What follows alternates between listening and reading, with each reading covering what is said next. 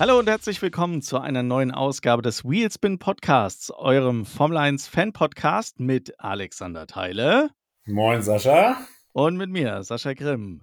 Ja, das äh, die Woche nach dem Ungarn Grand Prix und die Woche vor dem Belgien Grand Prix. Alex, geh mal einmal schnell äh, das Ergebnis von Ungarn durch, bevor wir dann in die Details reingehen und dann blicken wir später noch äh, auf den äh, Belgien Grand Prix. Ähm, ich fange mal an mit äh, den Ergebnissen von Ungarn.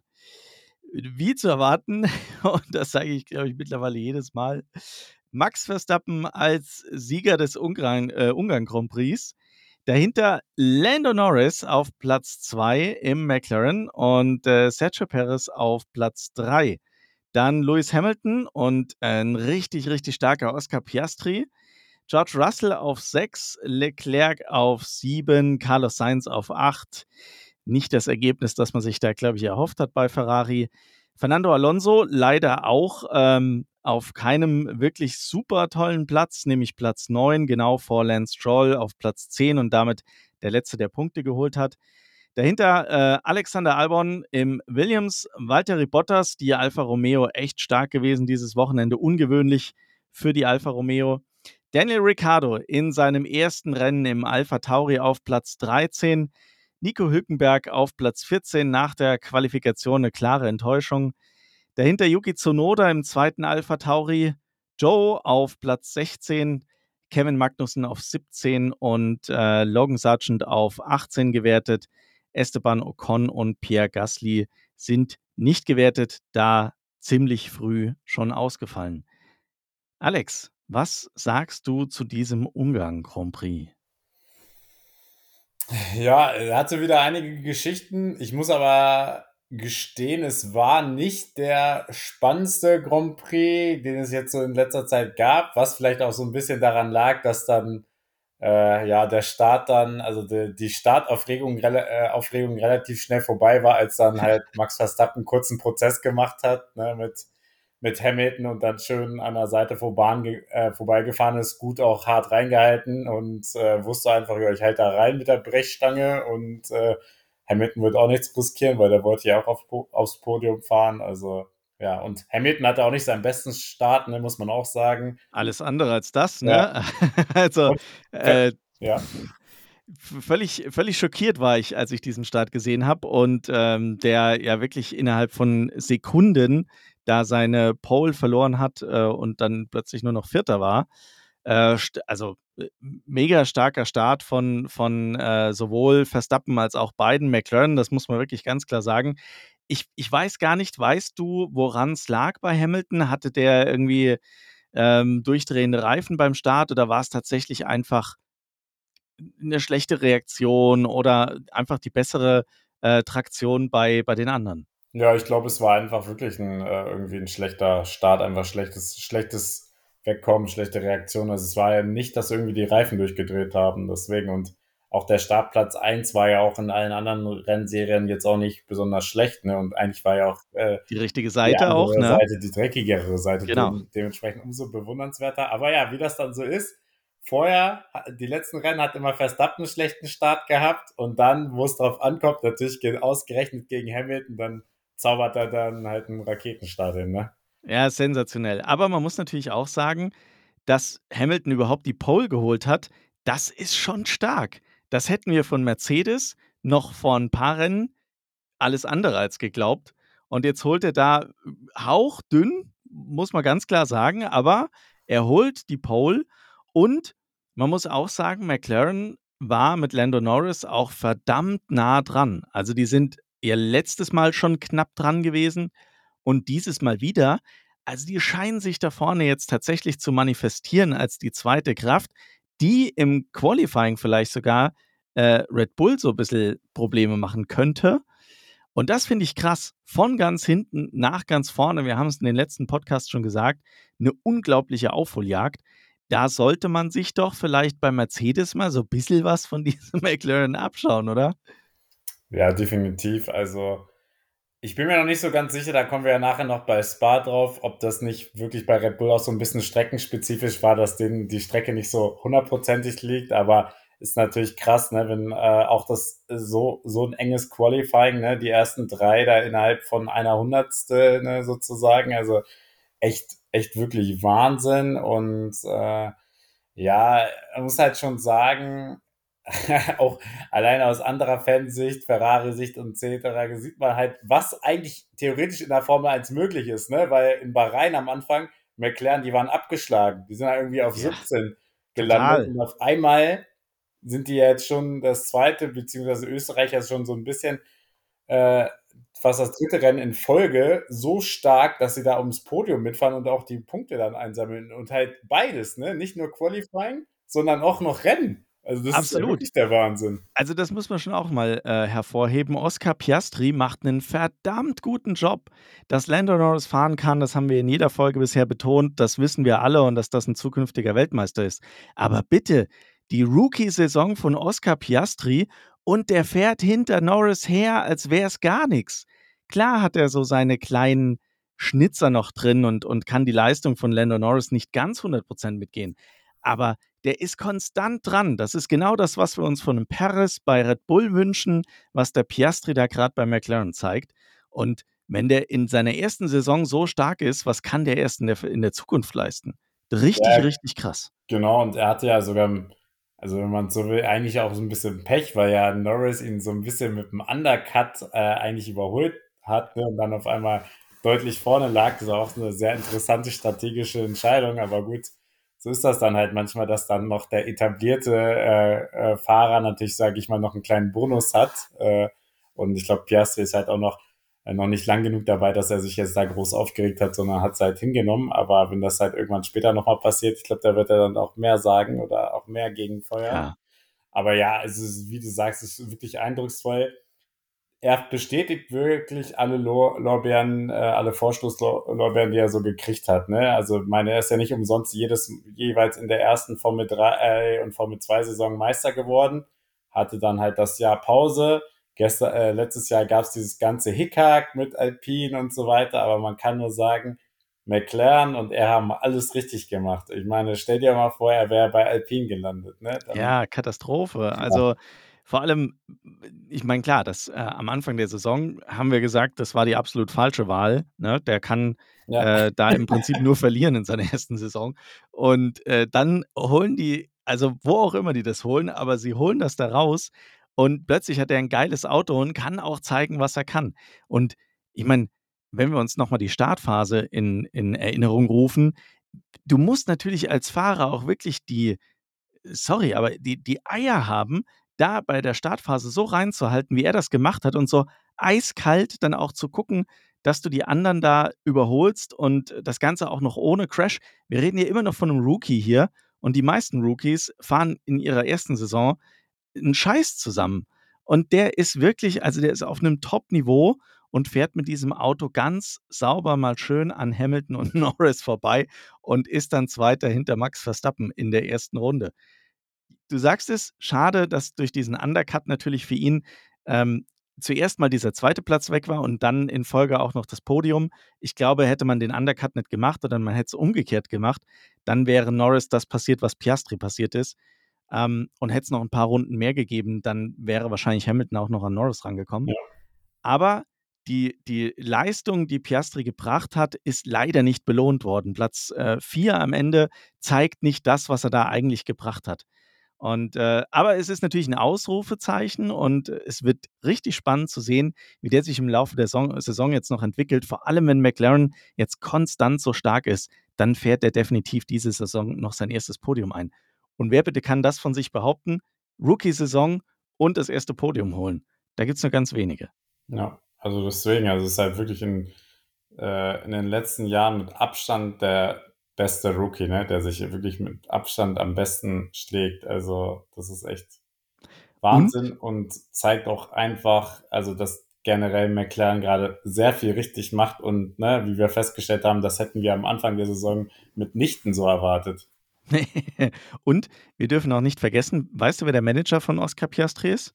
Ja, der Mark Webber. Mark Webber. Und ich brauche, glaube ich, niemandem zu erklären, wie nah Mark Webber Red Bull ist. Und von daher wird es natürlich auch spannend zu sehen, mit zunehmender Leistung, wie schnell der dann vielleicht auch zu Alpha Tauri oder wie immer sie auch äh, in den nächsten Jahren heißen werde, werden, wechseln oder sogar direkt bei Red Bull einsteigen wird. Schlecht für Nico Hülkenberg.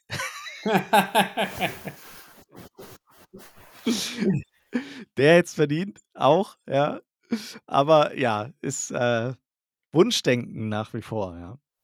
Ja. Der hat jetzt erstmal einen Vertrag bei Haas, so wie es aussieht, äh, ist das wohl recht, recht klar schon 2024.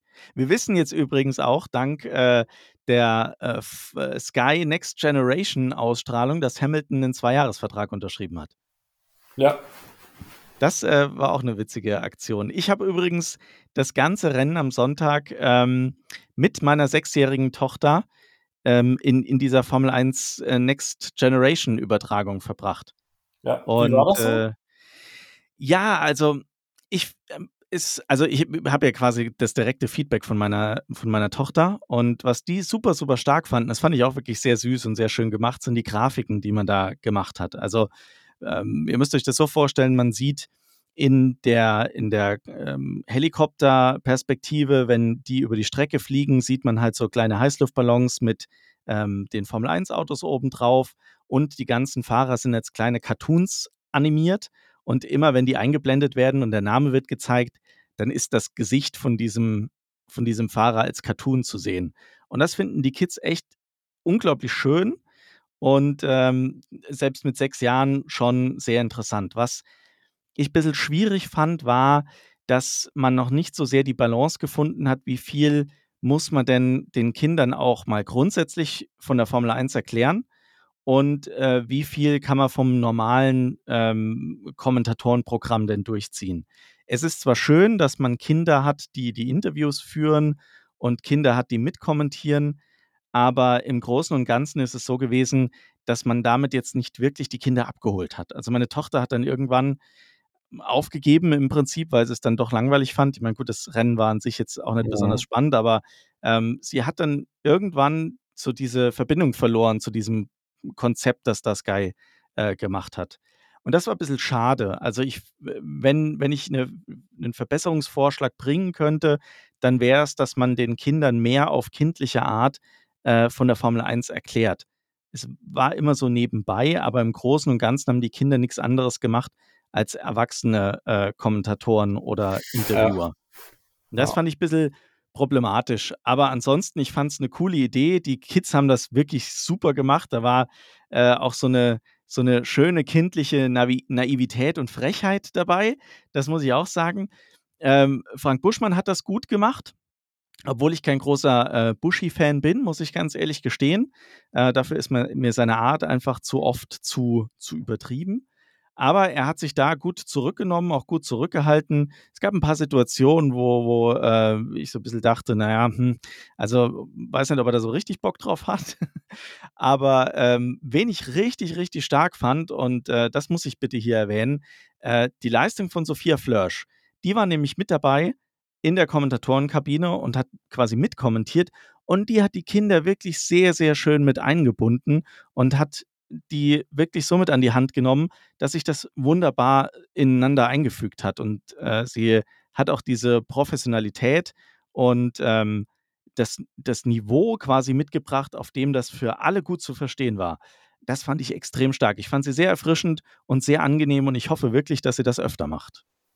Ja, glaub, kann ich mir aber auch vorstellen. Ich glaube, also ich gucke ja nicht so oft Sky, aber ich glaube, sie wird ja ab und zu auch schon mal so als Expertin ne, mit ein, einbezogen bei der normalen Sky Deutschland Übertragung und ja, die, sie ist schon sehr sympathisch. Ne? Ich meine, es ist halt Fakt, dass sie halt nicht so performt äh, ne, oder vielleicht auch nicht immer die Autos hat in der Formel 3, wie sie sich das halt wünschen würde, aber ich glaube, sonst macht sie halt äh, ne, äh, neben der Strecke halt auch eine gute Figur und äh, wenn sie dann halt auch so locker und entspannt rüberkommt, ist das echt cool. Also ich habe, äh, also die, äh, das Rennen habe ich nicht gesehen bei Next Generation. Da habe ich äh, meinen normalen äh, Formel 1 äh, TV, TV Sky UK Kanal genommen, wie immer so ein bisschen aus Nostalgie, Nostalgiegründen, aber den Aber die Vorberichte habe ich teilweise auch da geschaut. Ich fand das, echt, ich fand das auch cool. Also ist halt einfach mal so, ne? Ich finde das auch immer herrlich. Es gibt immer Leute, die regen sich dann darüber auf. Ja, Leute, ihr müsst es ja nicht gucken, ne? Es gibt ja die normalen Übertragungen, gibt es ja. Also, ne, da braucht man sich doch nicht aufregen. Das ist ein Zusatzangebot. Man, man versucht es einfach. Das, was du sagst, sagst ähm, ist halt auch immer, wäre halt auch spannend zu wissen, okay, welche Zielgruppe wollen sie halt genau ansprechen, ne? Weil ich meine, wenn du jetzt ne, deine sechsjährige Tochter ansprichst, ist das ja was anderes, als wenn du jetzt irgendwie einen 13- bis 14-Jährigen ja. vielleicht ansprichst. Deswegen ja, genau. Also fairerweise muss man, ja. glaube ich, sagen, dass es genau für diese Zielgruppe gemacht ist. Also ja. um die 10 bis, ja. bis 15, denke ich. Äh, und dort kommt es auch gut an. Ich glaube trotzdem, dass man mehr erklären muss, ähm, weil die Formel 1 unglaublich technisch ist. Du sehr, sehr viele Feinheiten ähm, kennen musst, um zu verstehen, was da abgeht. Was ich auch äh, nicht ganz so gut fand, war, die haben die Grafik ähm, der, des, des, ähm, des äh, Fahrerstands quasi, also wer, wer wo liegt äh, zum, zum aktuellen Zeitpunkt, das haben sie auf die ersten zehn beschränkt und dafür die Grafik größer gemacht, dass man es besser, besser sehen kann. Sie hatten auch immer wieder ähm, so ein Splitscreen, wo man die Kommentatorenkabine gesehen mhm. hat auf mhm. der einen Seite und die Strecke auf der anderen Seite. Das war ein bisschen schade, weil zum einen hat mir die Übersicht gefehlt über das komplette Fahrerfeld. Also natürlich habe ich da mit einem Auge immer ein bisschen auf Nico Hülkenberg geschaut und solange der da vorne in der Top 10 rumgefahren ist, war das okay. Aber nach seinem Stop ist er dann nach hinten gefallen und wie wir das vom Haas nicht anders kennen, kommt er da hinten dann auch nicht mehr raus. Und äh, ich musste dann tatsächlich nebenbei am Handy noch die äh, F1 Timing App laufen lassen, dass ich ein bisschen mitgekriegt habe, was da im hinteren ja. Feld so vor, vor sich geht, weil es eben auf dem Bildschirm nicht zu sehen war. Du hast zwar immer wieder auch die Streckengrafik eingeblendet bekommen mit dem Driver Tracker, aber da ist es einfach unglaublich schwer nachzuverfolgen, weil du ähm, das gar nicht so richtig sehen kannst. Und das fand ich ein bisschen schade, weil es ähm, dann doch sehr fokussiert war auf, auf das, was vorne zu sehen war. Ich weiß gar nicht, ehrlich gesagt, ob es äh, dafür eine eigene Regie gab und ob da eigene Bilder produziert wurden oder ob das der offizielle ähm, Sky, äh, der offizielle F1-Feed war, der World-Feed, der auch äh, in der normalen Übertragung zu sehen war. Ich hatte manchmal den Eindruck, dass man für die Next Generation da versucht, etwas, ich sag's mal, einfacher zu senden okay. und äh, nicht ganz so viel vom, hin vom, vom hinteren Feld zu zeigen. Aber kann, ist nur mein Eindruck, kann natürlich auch sein, dass das einfach dem ganzen Renngeschehen geschuldet war und es im Worldfeed ähm, im normalen, in der normalen Übertragung ähnlich war. Ich weiß es nicht. Ja, man muss also, um das glaube ich jetzt auch abzuschließen, man muss natürlich auch sagen, du bist natürlich auch was ganz anderes gewohnt. Ne? Meine, ja, klar. Wenn man sonst jeden Sonntag dann auch immer die normale Übertragung sieht, dann fällt dir ja natürlich auch viel mehr auf, als, sage ich mal, jemanden, der das vielleicht zum ersten Mal sieht oder zum ersten Mal da so reinschaut. Ne? Das ist ja, ist ja dann normal. Aber ne, ich glaube, äh, sind wir uns eigentlich trotzdem eine coole Sache, dass man sowas einfach mal angeboten hat. Auf jeden hat, Fall. Einfach mal versucht hat und so weiter. Und schauen wir mal, äh, ob das in Zukunft auch nochmal der Fall sein wird wieder. Genau. Ja, genau. Und damit äh, lass uns mal zurück äh, zu, zum eigentlichen Renngeschehen kommen. Ich habe äh, eine spannende Grafik gefunden im Vorfeld zum Rennen, wo einmal aufgelistet wurde, wer mit welchen Updates gekommen ist. Und das finde ich sehr, sehr spannend. Das möchte ich euch mal ganz kurz äh, ähm, äh, vorlesen. Wir haben äh, Red Bull hier mit, mit fünf Updates insgesamt gesehen. Die haben geändert die Bremsleitungsausgänge vorne, die Bremsleitungsausgänge hinten, die Sidepod-Lufteinlässe, das hat man, glaube ich, auch ganz gut im Fernsehen gesehen, ne? die Motorabdeckung und den Unterboden. Mercedes hat drei Updates gebracht: die Radaufhängung vorne, den Frontflügel und den Heckflügel. Ferrari hat tatsächlich ein Update gebracht, nämlich den Frontflügel. Alpine hat ein Update gebracht, nämlich den Frontflügel. Aston Martin hat die Motorenabdeckung ähm, geändert. Haas hat was am Unterboden gemacht, hat man leider nicht gemerkt. Alpha Tauri hat insgesamt vier Updates gebracht. Frontflügel, Nase, Unterboden und Heckflügel. Und jetzt halte ich fest, wer hat kein Update gebracht? Williams, Alpha und McLaren. Und das finde ich krass, weil äh, ich fand die außerordentlich stark und ich weiß, ich habe mit irgendwem ähm, im Starting Grid Formel 1 ähm, Facebook-Forum ge geschrieben uh, und habe dann irgendwie so leichtfertig gesagt, naja, ist ja klasse, dass bei McLaren die Updates so gut ankommen. Und äh, dann hat er mich gefragt, ja, was haben die denn gebracht? Und dann sage ich, ja, kein Problem, ich gucke schnell nach, ich habe die Grafik da. Und dann hat er gesagt, um, äh, nix.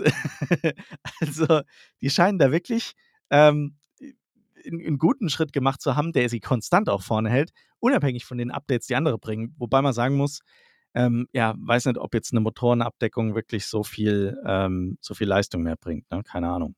Ja, genau. Also ich glaube halt auch, sie haben halt schon in Silverstone äh, gemerkt, dass das Update halt perfekt funktioniert und haben es dann halt, ne, haben es jetzt sozusagen eigentlich nur validiert, dass das halt auch sogar auf anderen Streckentypen funktioniert. Und das ist halt ein, der eigentliche Wahnsinn, ne? dass man nicht nur auf einer Strecke konkurrenzfähig ist, sondern dann noch auf einer ganz anderen äh, Strecke wie Ungarn. Also das ist echt schon ja spannend und äh, also mit Abstand so eigentlich klar. Also meine über Red Bull, ne, was so Würmer da noch sagen, die haben den Rekord ja. gebrochen, zwölf Rennsiege in Folge. Ja. Wenn das so weitergeht, ohne Quatsch, ne, also und fest nicht irgendwie irgendwer Verstappen abschießt oder dann Motorschaden ist, dann gewinnt Red Bull die ganze Saison Rennen. Also ich sehe da halt nichts. Also da muss halt wirklich was komplett Außergewöhnliches passieren, dass die äh, da den Sieg herschenken. Und äh, ja, weiß ich nicht. Also da fehlen einem echt auch so die Superlative mittlerweile, weil da läuft halt wirklich alles perfekt. Dann auch selbst bei Paris dann Boxenstopp 1,9 Sekunden wieder. Ne? Du nimmst mir meine ganzen Themen weg, Mensch. Ja, ja. ja, ja, ist so. Ja, geil, oder? Ich meine, erstens mal der Rekord, zwölf Siege in Folge. Und das wird es mit Sicherheit nicht gewesen sein. Den wird Verstappen äh, ausbauen, davon gehe ich stark aus. Ja. Und dann im äh, Ungarn Grand Prix noch der schnellste Stopp der Saison. Inhaltet euch fest: 1,9 Sekunden. Unter zwei Sekunden.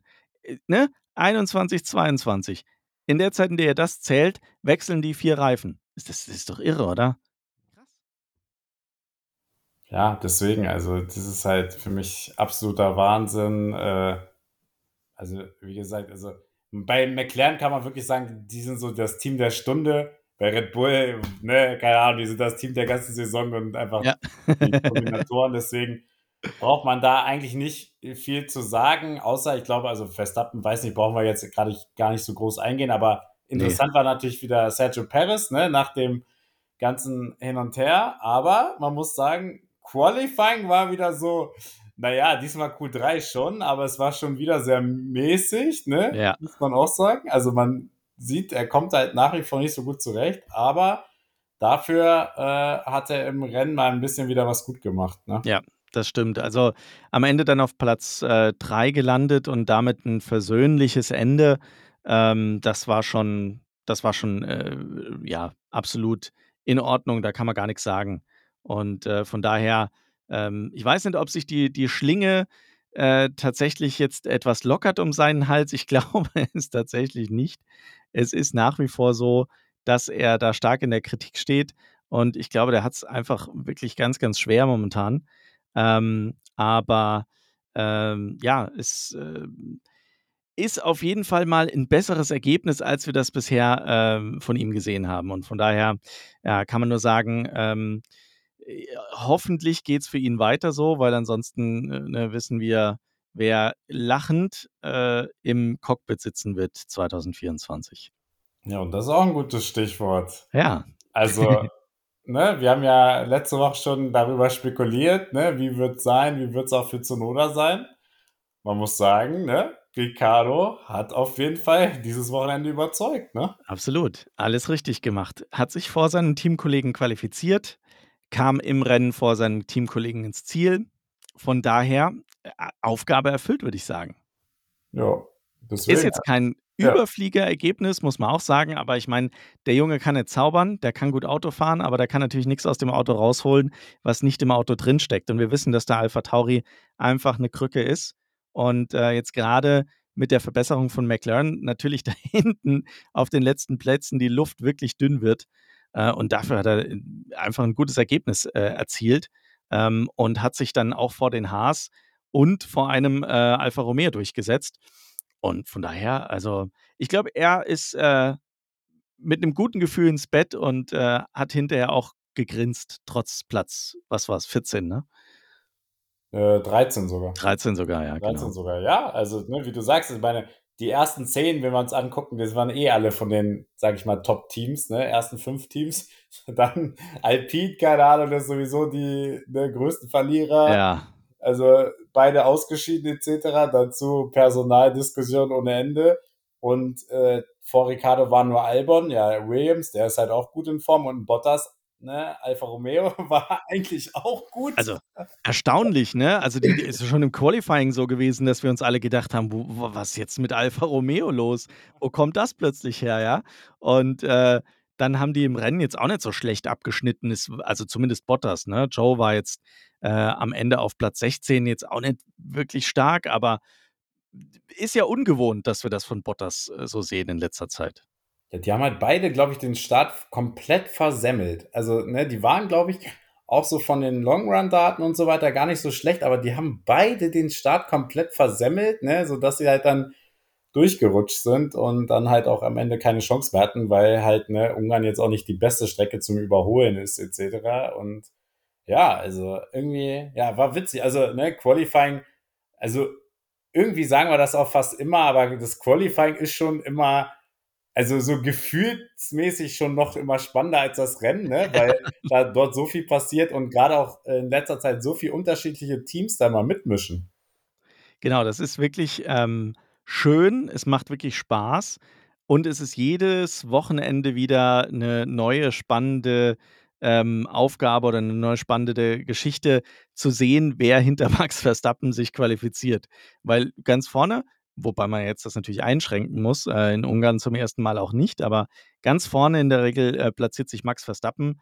In Ungarn hat es Lewis Hamilton knapp geschafft, aber das ist es eben, was es so, so spannend macht. Und mein, mit McLaren und, und äh, auch Ferrari, Mercedes, Alonso, Stroll bedingt, ähm, hast du immer auch dieses Potenzial, dass da vorne alles durcheinander geworfen wird. Und sie sind alle eng zusammen. Das hat man dieses Wochenende auch wieder gesehen, ne? Ja. Aber lass uns mal, ich weiß, du willst nicht drüber reden, aber wir müssen, Alex, wir müssen über Ferrari reden. Was ist da los? Ja, es ist, sie kommen nicht aus dem Keller. Ja, und wir erzählen hier auch gefühlt jede Woche das Gleiche, ne? Ja. Also, sie machen wieder Fehler, es gibt dann wieder so Diskussionen, äh, dann gibt es das eine Thema irgendwie, der Boxenfunk war nicht klar zu hören, dann gab es da Kommunikationsprobleme, dann konnte Leclerc irgendwie 30 äh, Minuten lang nichts trinken oder so, ne, bei über 35 Grad in der Sonne ist echt nicht echt keinen Spaß. Dann, äh, gut, dann war er vielleicht ein bisschen zu übermotiviert. Dann äh, holt er sich die 5-Sekunden-Strafe äh, Strafe ab, ne, weil er halt ein bisschen übermotiviert war. Ist halt, ne, ich meine, dann ist am Ende ist es auch egal, ob jetzt ja, äh, Leclerc auf 7 und äh, Sainz auf 8 oder umgekehrt. Das, also, ich meine, das ist ja auch wie gesprungen, aber ja, also man hätte eigentlich gerade vom Qualifying erwarten können, dass sie deutlich vor, weiter vorne landen, aber sie haben es irgendwie nicht zusammengekriegt. Und das hat mich schon echt überrascht, weil ne, beim Rennen, bei hohen Temperaturen, äh, da braucht man schon nichts mehr von Ferrari zu erwarten. Aber eigentlich gerade das Qualifying ist ja eigentlich immer so die Stärke und gerade Ungarn war in der Vergangenheit auch immer eine gute Strecke für die. Deswegen fand ich das sehr überraschend, dass sie da so schlecht waren und wirklich ja schlecht performt haben und ja, also ich weiß, mir fehlen auch so ein bisschen die Worte. Ich meine, wir können jetzt ja jedes Mal äh, sagen, äh, ja, die sollen sich auf 2024 konzentrieren, aber das erzählen wir auch jedes Jahr, ne? Also ich weiß auch nicht, was da los ist. Wobei man ja sagen muss, ähm, fairerweise, dass Sainz ja gar keine so schlechte Leistung gebracht hat. Wenn man sich anschaut, wo er im Qualifying lag, also auf welchem Platz er gestartet ist und wo er am Ende des Tages gelandet ist, muss man ja eigentlich sagen, also da hat es ja ganz gut funktioniert. Bei Leclerc wieder nicht. also der äh, ist, ist äh, wenn auch nur eine Position, aber ist nach hinten gereicht worden. Aber bei Sainz ähm, gestartet von Platz 11 und dann auf äh, Platz 8 angekommen, ist ja eigentlich okay. Ja, also klar, wenn man das so sieht, ist das okay, aber das kann halt nicht der Anspruch sein und eigentlich hat ja das so ein bisschen das gezeigt, also ne, Red Bull brauchen wir nicht drüber reden, ganz klar vorne. Und jetzt dahinter eigentlich so gab es gerade irgendwie so ein bisschen das Duell, jetzt auch schon zwei Rennwochenende in Folge, McLaren gegen Mercedes. So. Und dann ist Ferrari halt maximal gerade vierte Kraft und so, weil auch Aston Martin auch gar nicht performt, deswegen, und das ist halt schon echt äh, krass, ne, dass man dann halt auch so abstürzt. Also Ja, es ist, es ist schade, ne? Also Ja. Gerade für Aston Martin tut es mir leid, weil sie am Anfang der Saison so eine krasse Story dahingelegt haben und man hat ihnen gewünscht, dass es so weitergeht. Jetzt muss man, glaube ich, ernüchtert feststellen, dass es dann eher darum geht, ob sie jetzt vor oder hinter Ferrari liegen, ne? Ja, genau. Und also da habe ich halt wirklich das Gefühl, irgendwie Ferrari und Aston Martin haben jetzt irgendwie so viel verloren und ne, im Vergleich dazu hat halt McLaren so Ja. viel gewonnen und dann Gutes Stichwort, da habe ich nämlich auch eine Grafik äh, gefunden. Ah, die Sekundengrafik. Äh, Die Sekundengrafik, genau. Ja. Da wurde gegenübergestellt, ähm, was die einzelnen Teams im Vergleich zum, ähm, zum, zum Anfang der Saison denn im Laufe der Zeit gewonnen oder verloren haben. Und ähm, da ist es so, dass äh, alles natürlich gegen die, gegen die Zeit von Red Bull quasi gemessen wird. Und da hat Ferrari im Vergleich zum Anfang der Saison äh, 0,06 Sekunden verloren, genau wie Mercedes äh, gewonnen, sorry, gewonnen, also minimal gewonnen, genau wie Mercedes. Mercedes hat 0,2 Sekunden aufgeholt. Richtig krass ist natürlich McLaren. Ich Ja. meine, das wissen wir, das, äh, das sehen wir ja auch. Die haben 0,78 Sekunden zu Red Bull aufgeholt. Also fast eine Sekunde haben die äh, durch ihre Updates auf, auf Red Bull aufholen können. Das ist schon, das ist schon echt beeindruckend. Auch Alpine hat es geschafft, mit 0,37 Sekunden aufzuschließen. Und jetzt kommt eben Aston Martin. Aston Martin ist eins der ersten Teams, die es eben nicht geschafft hat, aufzuschließen, sondern die äh, verloren haben. Und zwar 0,05 Sekunden. Klingt natürlich jetzt wenig, aber wir sehen es ja jedes Wochenende, dass das halt einen großen Unterschied macht, gerade wenn das Feld so eng beieinander ist. Und die, die, das Umfeld sich natürlich auch deutlich, ähm, deutlich verbessert. Bei Williams zum Beispiel ist es so, die haben eine ähnlich starke Performance wie McLaren hingelegt. Das sieht man auch nur im, im Ansatz, aber wir sehen es. Die haben 0,43 Sekunden auf Red Bull aufgeholt.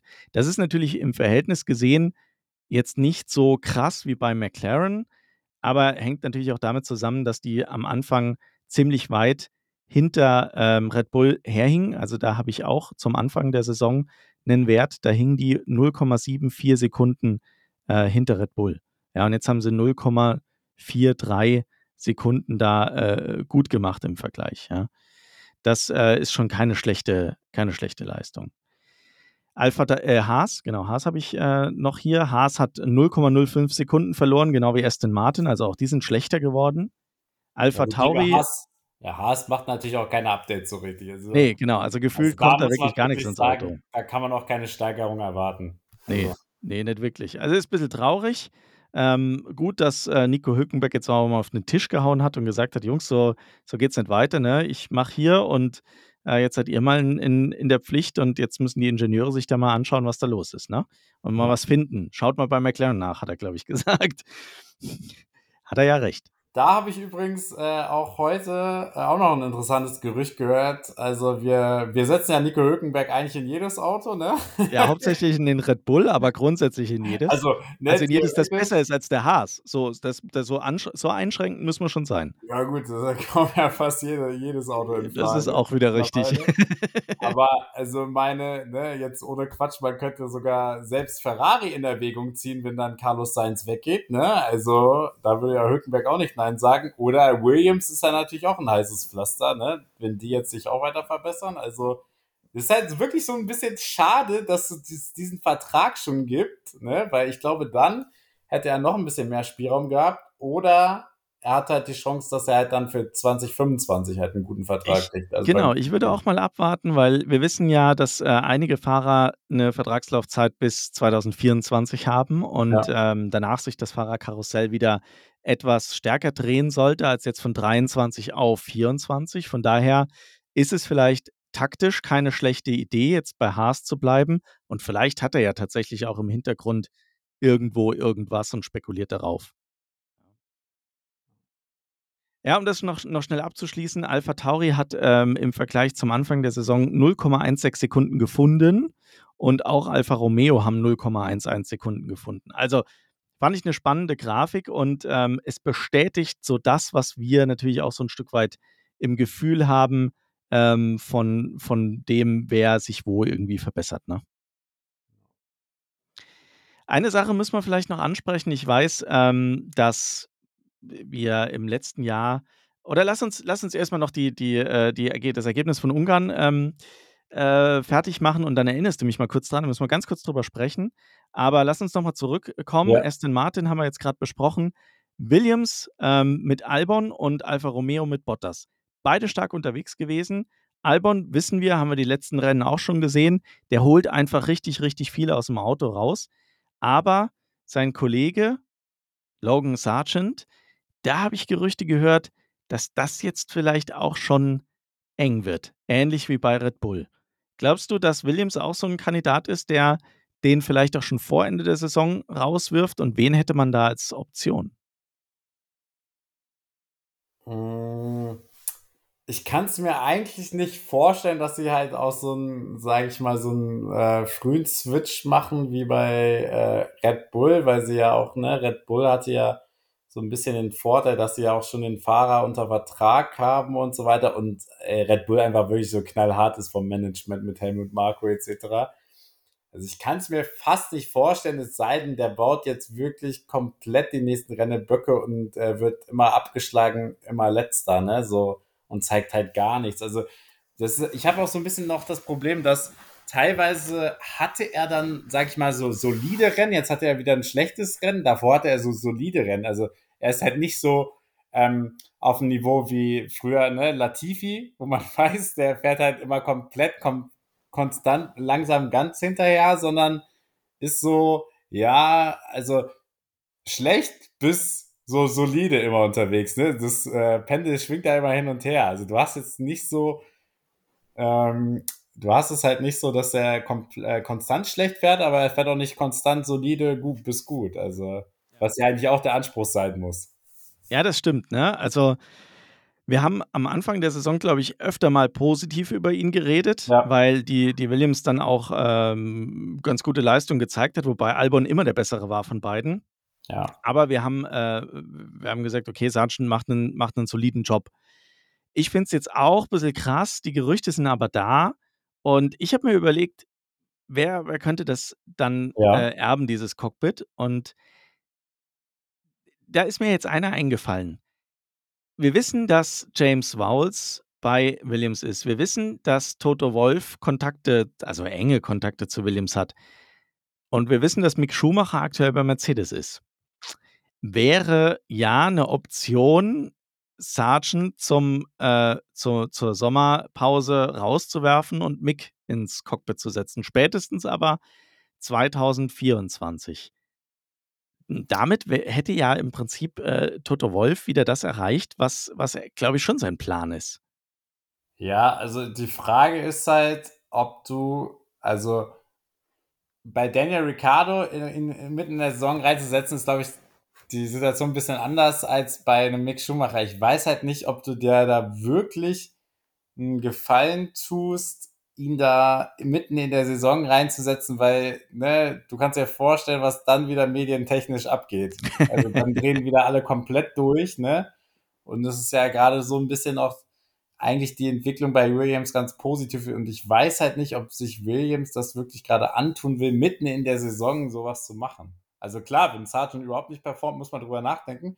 Ich überlege auch gerade, wer ist eigentlich Ersatzfahrer da? Das äh, weiß ich nicht, tatsächlich. Ich also gerade zu schauen, aber er hat noch nichts Genau, schau mal, schau mal gerade, aber natürlich ist das jetzt ein Stück weit ja. Ähm, ja, ich glaube schon ein bisschen weit hergeholt. Ich glaube nicht, dass Williams ein Team ist, das unterm Jahr seine Fahrer ja. austauscht.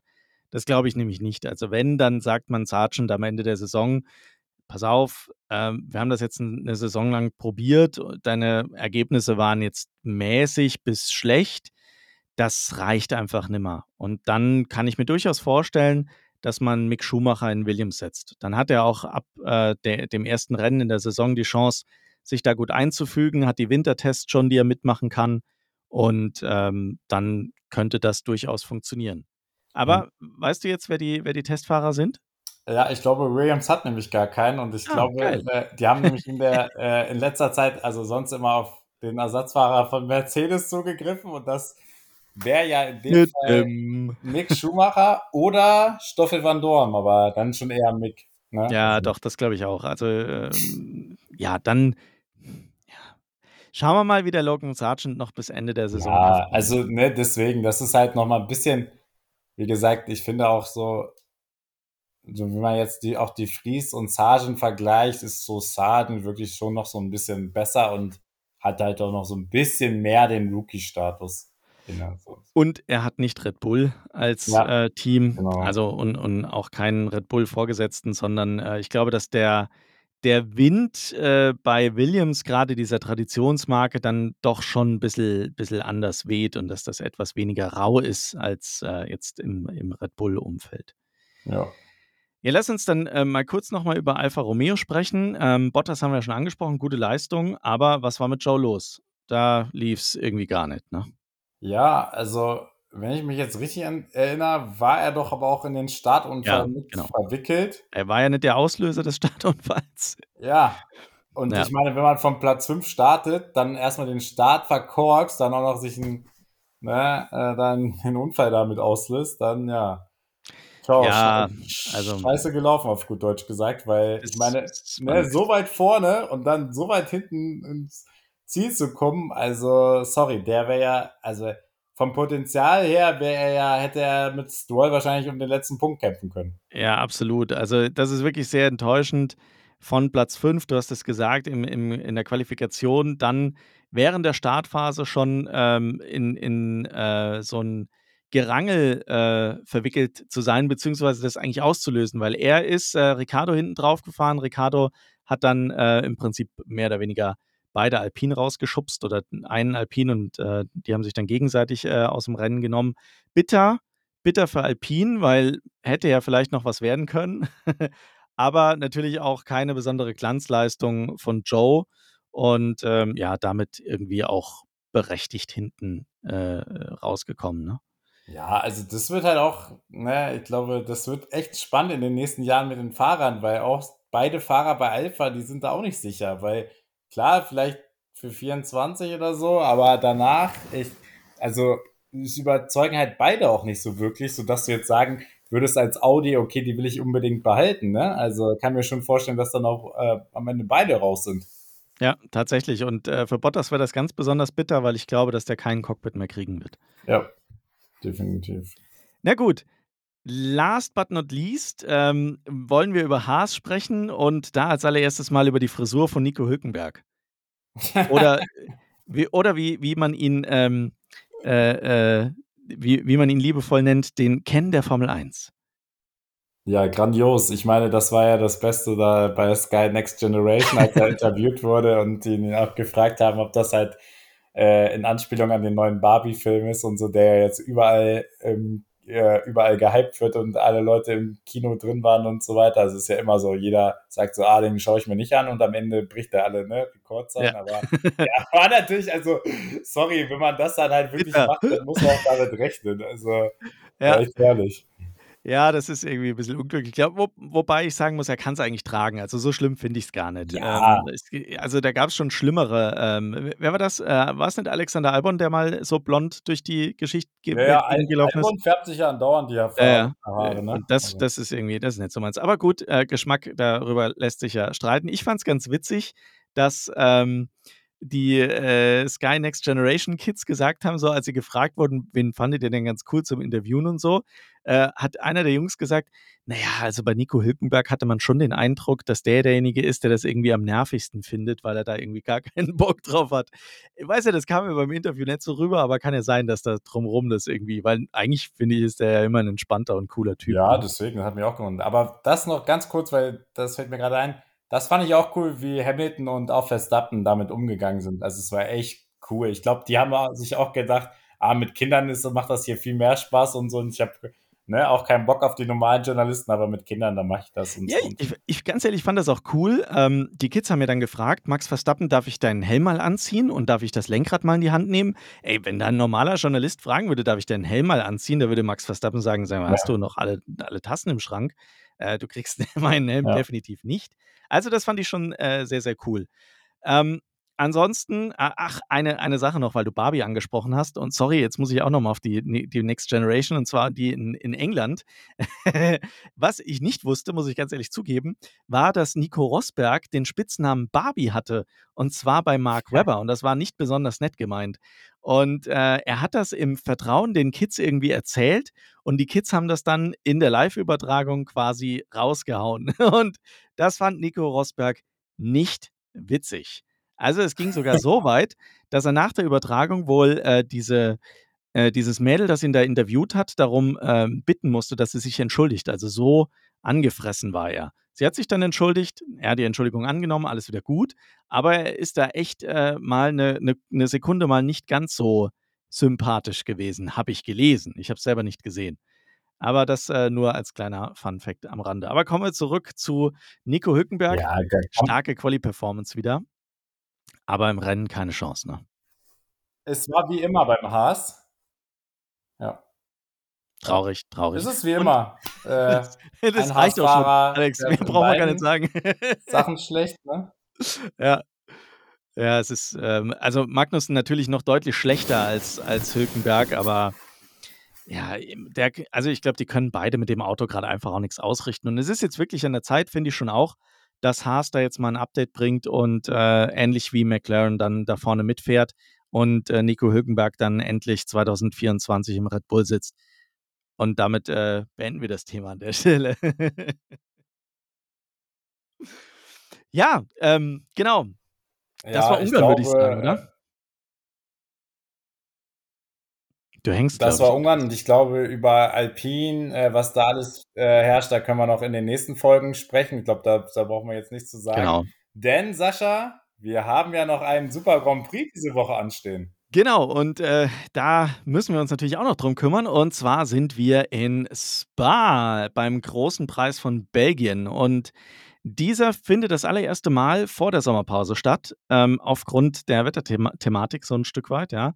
Und jetzt äh, hoffen wir mal, und da schauen wir gleich mal rein, wie das Wetter aussieht. Aber vorher natürlich unser altbekanntes Quiz. Und ich hoffe, du bist gut vorbereitet, Alex. Ich habe mir total schwere Fragen ausgedacht, die du noch gar nie kennst. ich mache mal unsere Quizmusik hier an. Ähm, fangen wir an äh, mit der Streckenlänge. Wie gehabt. Wie lange ist die Strecke? in... Ah. Es ist eine der also längeren Strecken. Also, ja, ich, ist es nicht sogar die längste? Ja, das kann sein, ja. Ja. Muss mal hier meine Notizen also sortieren. ja, Aber antworte ruhig. Überlegen.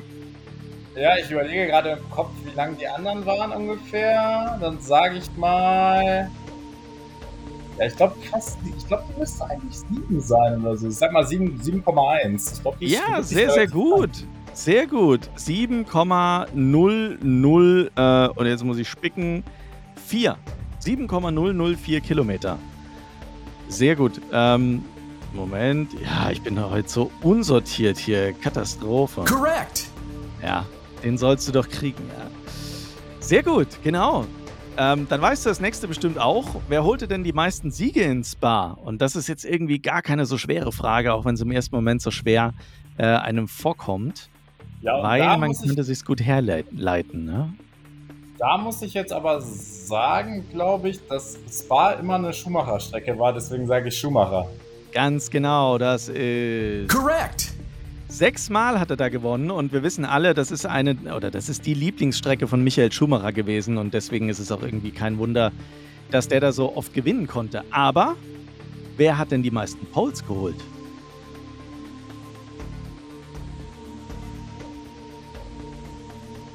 Das ist jetzt auch eine gute Frage. Also, ah, auch Schumacher? Nein. es war der, ich sag mal, ähm, Fahrer, der in der Rekordliste hinter Schumacher steht, nämlich Lewis Hamilton. Der Ach, hat dort sechsmal die Pole geholt. Wie heißt denn die Strecke in Belgien? Ich habe es schon gesagt, aber es ist jetzt einfach, steht auf meinem Zettel, also frage ich dich das. Wie heißt die Strecke? Spa-Francorchamps. Absolut korrekt. Correct. Ganz genau. Aber jetzt wird es ein bisschen schwerer. Ähm, wann fand denn das erste, der, das erste Rennen in Belgien überhaupt statt? Also nicht Formel 1 oder was? Nicht Formel 1. So. Also ich Oder sollen wir es mal, mal umgekehrt aufzäumen? Wann fand dann der erste Formel 1 Grand Prix in Belgien statt? Ich kann auch, ich kann auch für beides Tipps abgeben. Also, ja, genau. Da ich weiß, dass Spa auf jeden Fall lange dabei ist. Traditionsstrecke, ganz genau. Traditionsstrecke, auch schon in der Formel 1. Muss ja. dann noch früher gewesen sein. Und da ich letztes Mal und es war richtig früh. Ja, und ich überlege gerade, weil man hatte, glaube ich, irgendwann, ne, wann ging es mit den Automobil, Automobilrennen? Ja, ich glaube Ende 20er irgendwann so, also sage ich mal 1927 und äh, erstes Rennen war, glaube ich, komplett früh. Ich glaube sogar, waren sie, wann, ich weiß, wann war die erste Saison? 1950, ne? Oder? Correct! Dann ganz genau. 1950. Also 1950 äh, ist absolut korrekt. Mit 1927 lagst du ganz knapp daneben. Es ist 1925 gewesen. Aber ähm, ich sag mal, das ist so lange her, da kommt es auf ein, zwei Jahre jetzt nicht an. Sehr gut, sehr gut. Du räumst ab heute. Das ist ja irre. Dann weißt du bestimmt auch, äh, wer den Rekord für die schnellste Rennrunde in Spa hält. Und da gebe ich dir den Tipp: Es ist keiner der üblichen Verdächtigen.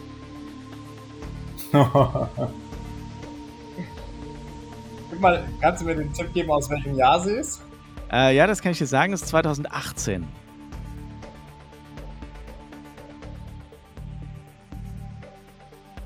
Dann sage ich mal Sebastian Vettel. Äh. Valtteri Bottas. Walter Bottas 2018 mit einer 1,46,286. Hat mich ein bisschen gewundert, weil wir in den letzten Quiz-Ausgaben ja ähm, bei den schnellsten Rennrunden immer was so aus 2020 hatten. Das ist in Spa tatsächlich nicht der Fall. Okay, gut, 2021 äh, ist das erklärbar. da gab es einfach kein Rennen. Also das kann man nicht als Rennen bezeichnen, was da abgelaufen ist. Also von daher ähm, ja, äh, da, damals kein Rennen, aber 2020 ähm, war ein gutes Jahr auf allen Rennstrecken, außer in Spa. Deswegen die Frage noch, wer hat denn die schnellste Quali-Runde oder den Rekord für die schnellste Quali-Runde? Die ist nämlich aus 2020. Ähm, dann Lewis Hamilton. Ganz genau. Correct. Du räumst ab heute. Irre.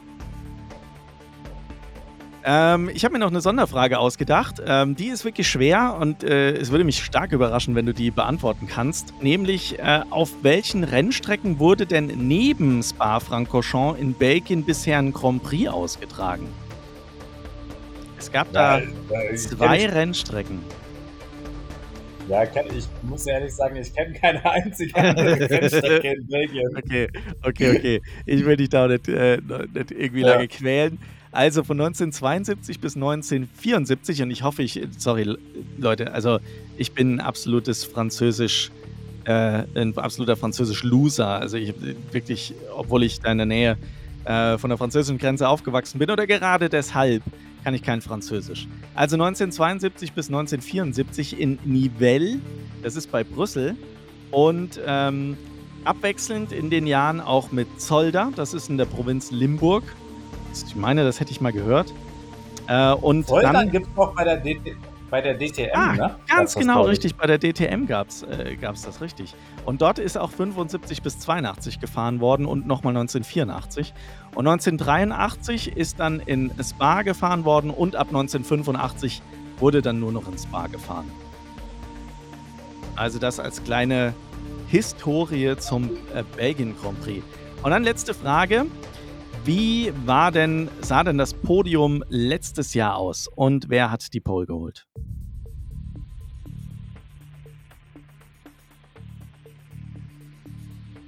Also Verstappen hat das gewonnen. Richtig. Letztes Jahr. Der ist da, glaube ich, da so, so durchgeballert. Ähm, ja wieder super schwer. Also Versappen war nicht auf der Pole, demnach. Ähm, warte, überleg nochmal.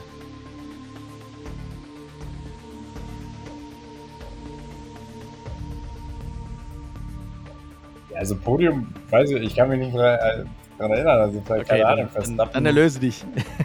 Verstappen hat gewonnen ja, vor Perez und Sainz. Und die Pole hat tatsächlich Verstappen ah. geholt. Ach, dann habe ich das verwechselt. Ich dachte, es wäre ein Rennen, wo er hinten gestartet. Okay. Ja, nee. Also, das war unser äh, wöchentliches äh, Rennquiz, diesmal zu äh, Spa. Jawohl, sehr gut. Und Danke jetzt dir. kommt der wöchentliche Wetterbericht. Wettercheck. Mit dem Sascha. Ganz genau, mit dem Sascha. Ja. Habe ich äh, natürlich nicht vorbereitet, weil das machen wir hier alles live. Wir schauen äh, das Wetter in Spa-Francorchamps an. Und da sehen wir, Moment, ich muss mal mein Fenster hier groß machen. Da sehen wir, oh Wunder, Regen. Wie kann es anders sein? Jedes Wochenende in der Formel 1, wenn ein Rennen gefahren ist, regnet es irgendwann. Letztes Wochenende übrigens ähm, Freitag geregnet. Samstag äh, war es trocken, ne?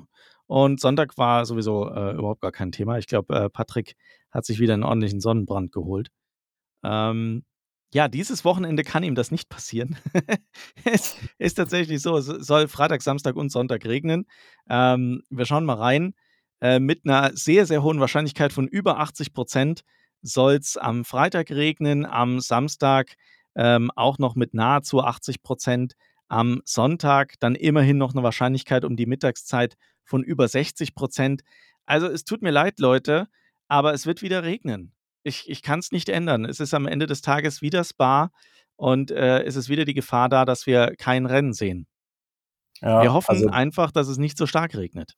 Richtig, also bei Spa muss man wirklich darauf hoffen, gerade am Rennsonntag, dass es wirklich nicht so stark regnet, weil dann haben wir ein Problem und man muss halt auch ehrlich sagen, dann ist es halt auch ein Sicherheitsthema, ne? Dann ist es zwar ja. schade und so, und aber.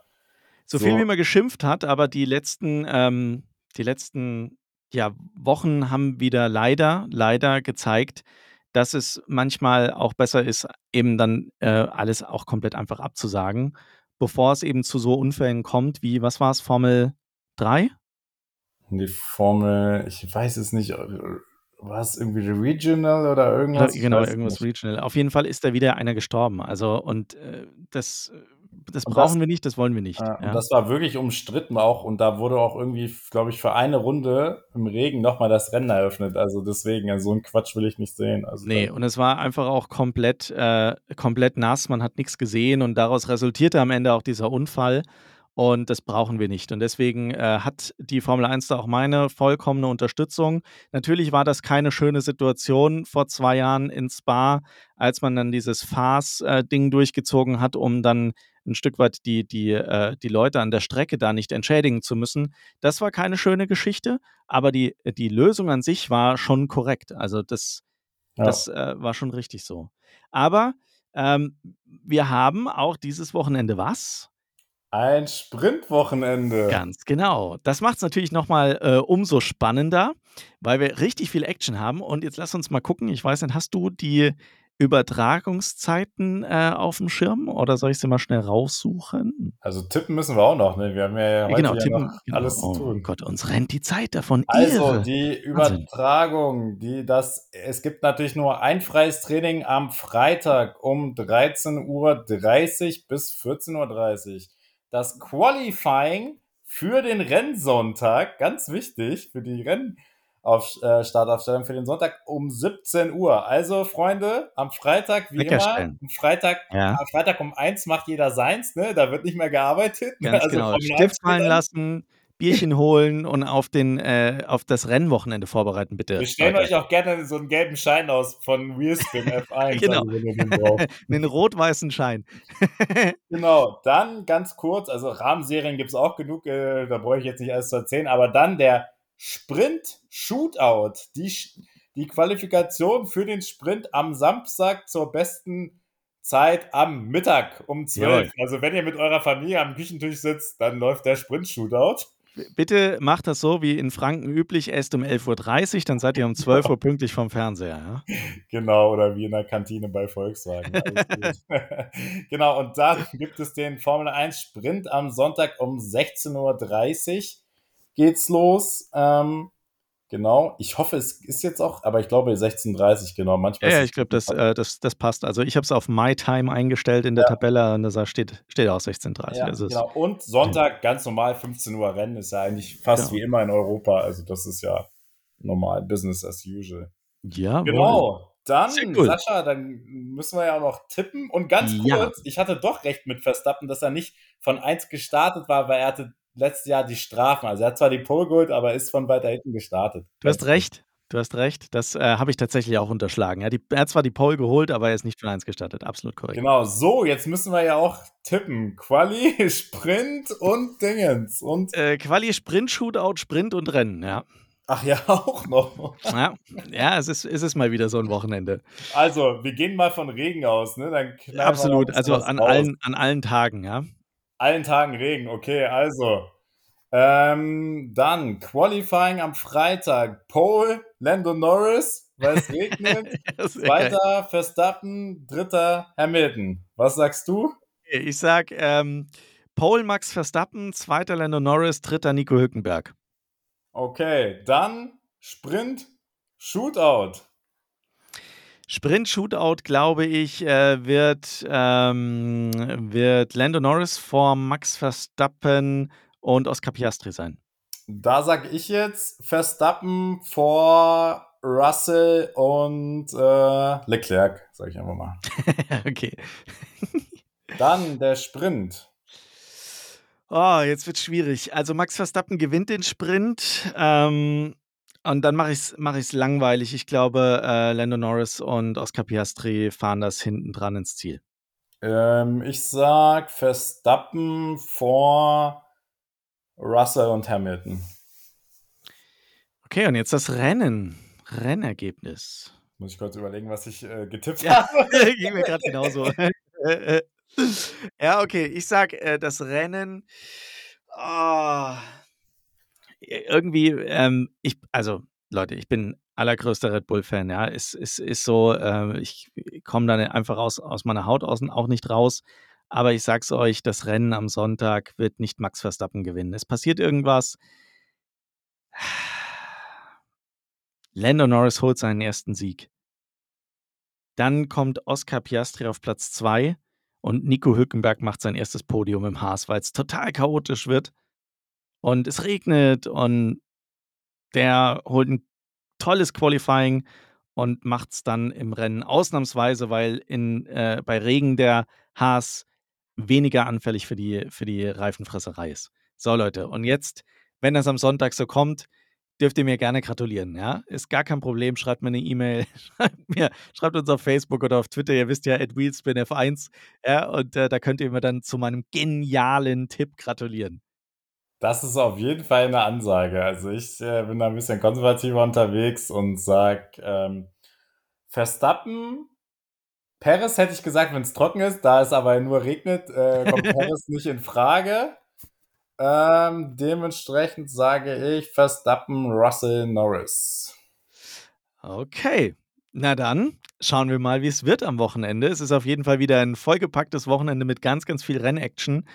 Und ähm, ja, ich bin ähm, eingeladen, Samstag auf Sonntag, und werde mal gucken, wie und wo ich das überhaupt schauen kann oder ob ich es real life sehen kann. Also, Alex, keine Spoiler-Nachrichten, bitte, äh, das komplette Nee, Wochenende. nee, nee, das sowieso nicht. Und äh, unser Freund Patrick ist wieder an der Strecke. Der war schon in Irre. Ungarn. Also, wie der Mann das macht, das ist auch der Wahnsinn. Ja, gut, da hat er einen guten Lehrmeister, Alex, ne? Ja, okay, ich darf nichts sagen mit meinen Interkontinentaltrips, aber ja, der, Genau. der war das einfach cool. Äh, jetzt in Ungarn gewesen, Sonnenbrand geholt und jetzt Spa, Ja, Regencap, bisschen frieren, ja. Gummistiefel empfehlen, wenn du hast, wirklich. Also, das, ist- Unbedingt. das hätte ich sogar selbst in Spielberg auch gebraucht. Die Schuhe sind da so im Eimer, deswegen nimm dir alles mit, Gummistiefel und berichte uns gerne, äh, schick uns gerne Eindrücke, haben uns auf jeden Fall gefreut von äh, euren an- Eindrücken genau. aus Ungarn. An der Stelle, genau, an der Stelle nämlich vielen, vielen Dank für, ähm, die, für, für Patrick und die ganzen Leute, die in Ungarn waren und uns in unserer WhatsApp-Gruppe da regelmäßig berichtet haben und Bilder geschickt haben. Das war sehr, sehr cool. Wir haben da wirklich mitgefiebert und ähm, haben viel von der Strecke auch mitbekommen. Und äh, wenn ihr wollt, könnt ihr auch in diese WhatsApp-Gruppe kommen.